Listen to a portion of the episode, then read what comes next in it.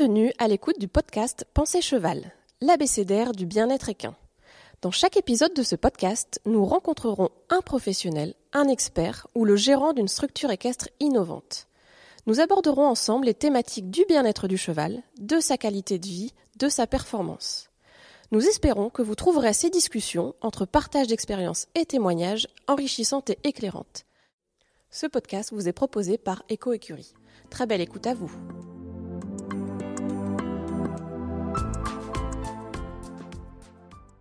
Bonjour Victoria. Aujourd'hui, on va parler du bien-être des chevaux au repos et de son incidence sur la performance du cheval au travail. Bonjour Charlotte. Alors oui, en effet, euh, je voulais introduire un petit peu ce thème avec une petite métaphore.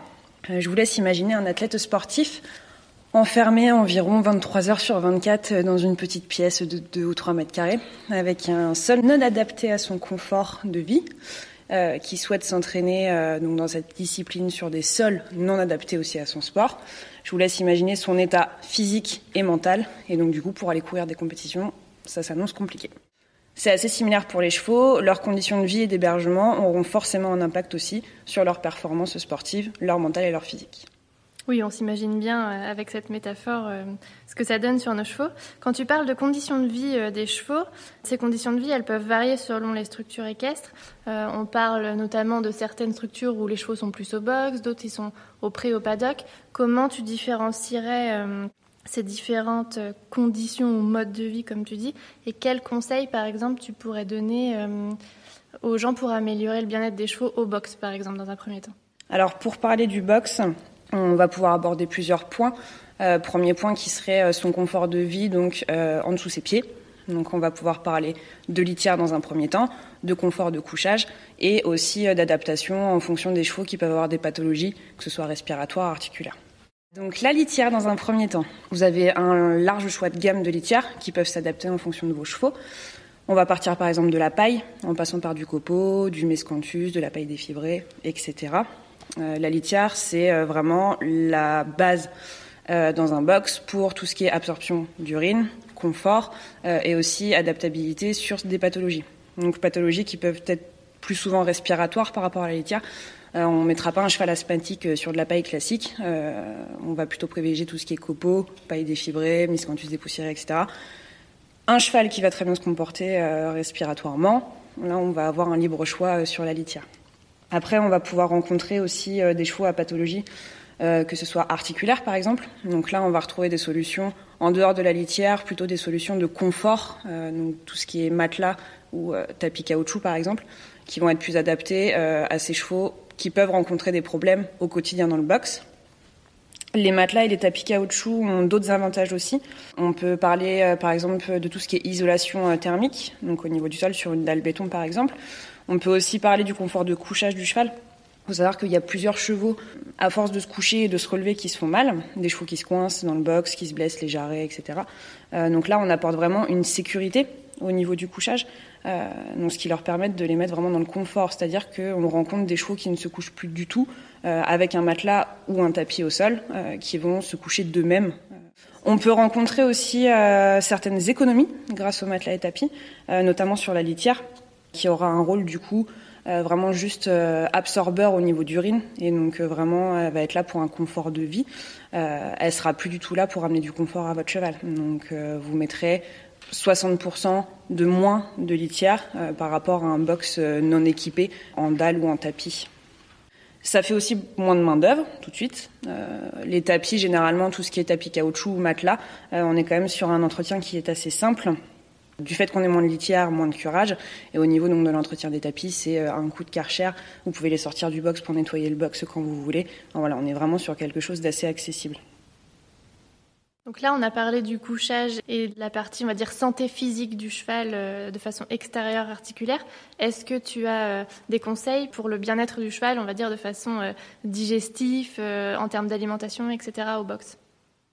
Oui, alors au niveau digestif, il faut prendre en compte en fait euh, que le cheval a un système euh, digestif euh, qui est fait pour manger en petite quantité sur toute la journée ou sur toute sa période d'éveil. le confort digestif, c'est quand même la base. Ce qui se passe à l'intérieur se voit à l'extérieur, ça marche aussi pour nos chevaux. donc il y a des solutions qui existent pour pouvoir rationner les chevaux en s'adaptant à leurs besoins. Au box, on peut retrouver des distributeurs automatiques, par exemple, qui permettent de rationner chaque cheval en fonction de ses besoins. Euh, vous pouvez aussi le rationner de par vous-même, en faisant des plus petites quantités de nourriture données euh, tout au long de la journée. On peut aussi passer sur tout ce qui est alimentation, par exemple sur le foin, les affouragements, donner à volonté euh, sur des chevaux qui sont un peu gloutons, qui vont manger très vite leur ration, passer sur du coup des filets à foin, qui va permettre de réguler la consommation de, de, cet aliment. Et après, du coup, on peut aussi rencontrer l'alimentation en extérieur, en dehors du box, parce que bon, le cheval ne passe pas 24 heures sur 24 euh, dans son box. Euh, donc là, on va rencontrer euh, d'autres moyens de rationner les chevaux. Donc sur les parties, soit au paddock, soit au pré, en fonction du planning du cheval, ou alors après sur les chevaux qui vivent complètement au pré, où là, du coup, ça va être un rationnement différent et une adaptabilité différente. Tu parles de sortie des chevaux. Pour les chevaux qui vivent au box, on va dire toute la journée et la plupart de leur vie, est-ce que tu conseilles un nombre de sorties dans la journée, un temps de sortie, une durée, plutôt paddock, plutôt euh, Est-ce qu'il y a d'autres solutions pour les sortir Alors pour moi, il n'y a pas de nombre d'heures à respecter dans une journée. Je pense que plus un cheval est dehors, mieux c'est. Il y a des aménagements qui existent pour faciliter la sortie des chevaux, comme par exemple, je pense au paddock terrasse. Euh, donc les terrasses, c'est souvent des aménagements qui vont être faits pour avoir un accès libre euh, dehors pour votre cheval. Donc ça va être euh, en commun avec le box. C'est des surfaces extérieures qui vont être souvent stabilisées, euh, de la largeur du box sur une longueur après à déterminer en fonction euh, de, de, chez vous. Où là, du coup, votre cheval va avoir un accès libre à l'extérieur euh, tout au long de la journée, la nuit euh, aussi, euh, si vous laissez ouvert. Ça, pour le coup, pour que le cheval soit en mouvement vraiment tout le temps, c'est ce qu'il y a de mieux pour moi. C'est pas forcément possible à aménager sur toutes les structures. Donc après, on passe sur du paddock classique, euh, en sable, en herbe, stabilisé, euh, pareil, en fonction euh, des structures. Là, il n'y a pas de temps par jour. Je veux dire, si votre cheval il est bien toute la journée dehors, vous allez le mettre toute la journée dehors. S'il réclame à rentrer au bout de quelques heures, vous pouvez le rentrer. Enfin voilà, tout dépend du nombre de chevaux, du nombre de paddocks aussi, en fonction du nombre de box. C'est toute une organisation.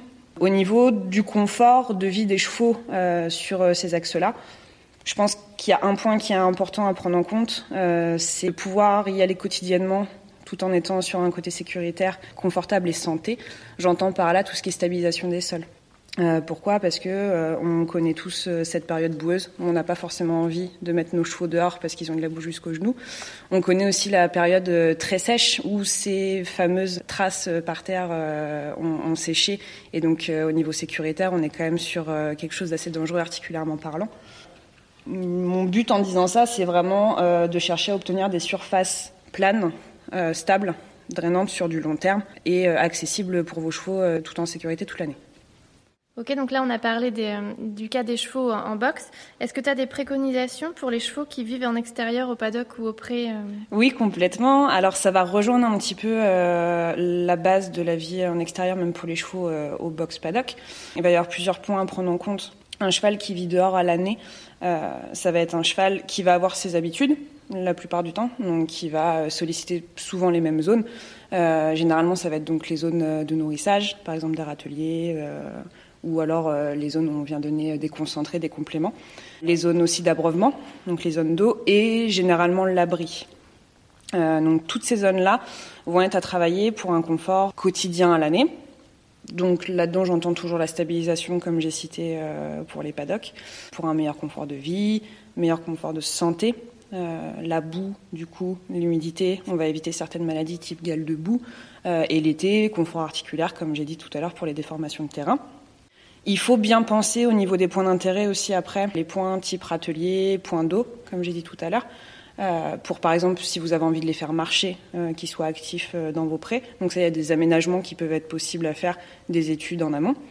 Et ensuite, on arrive sur le point de l'abri. Donc là, l'abri, on est souvent sur des petites surfaces abritées, mais quand même sollicitées du fait que les chevaux peuvent rester dedans à stagner. Donc ça, pareil, il faut penser à la stabilisation. Vous avez plusieurs solutions pour stabiliser vos abris, à penser en amont avant la construction aussi. Après, voilà. Il faut voir la place que vous avez dans vos prés euh, pour adapter le nombre de chevaux que vous allez mettre dedans. Ça, pareil, c'est très important pour un confort de vie. Un cheval n'est pas fait pour vivre seul, mais il n'est pas fait non plus pour vivre avec trop de congénères sur une petite surface. Euh, et après, il faut prendre aussi en compte euh, tout le reste de l'installation, type par exemple les clôtures, faire attention au niveau sécurité. Il y a plein de solutions innovantes maintenant qui existent au-delà de la clôture bois, par exemple. on a aussi des clôtures, tout ce qui est en bande PVC, etc., avec des garanties. Enfin voilà. C'est un aménagement complet, bien pensé pour la bonne durée de vie et de votre prêt et de votre cheval en bonne santé. Merci Victoria pour ton intervention sur euh, l'influence du bien-être du cheval sur ses performances euh, équestres. Est-ce que euh, tu souhaites rajouter quelque chose pour conclure Alors oui, il y a une chose que je voudrais rajouter, c'est la qualité, le choix de vos produits en fonction de vos projets. ça va vraiment avoir une incidence sur le bien-être de votre cheval et aussi sur votre bien-être à vous, sur la durabilité de vos projets. un investissement bien pensé pour sa structure, ça aura forcément des répercussions sur le bien-être de vos chevaux. Ça, soyez-en sûrs. Et surtout, pour finir, euh, je dirais, arrêtez de penser à la place de votre cheval et surtout ne projetez pas vos besoins euh, sur les siens. Merci pour votre écoute. Si vous souhaitez aller plus loin et découvrir de nouvelles ressources en lien avec le bien-être du cheval et son hébergement, je vous invite à consulter notre site internet www.eco-écurie.fr. Enfin, retrouvez Eco Écurie Sol Équestre sur Instagram, Facebook ou YouTube. À bientôt!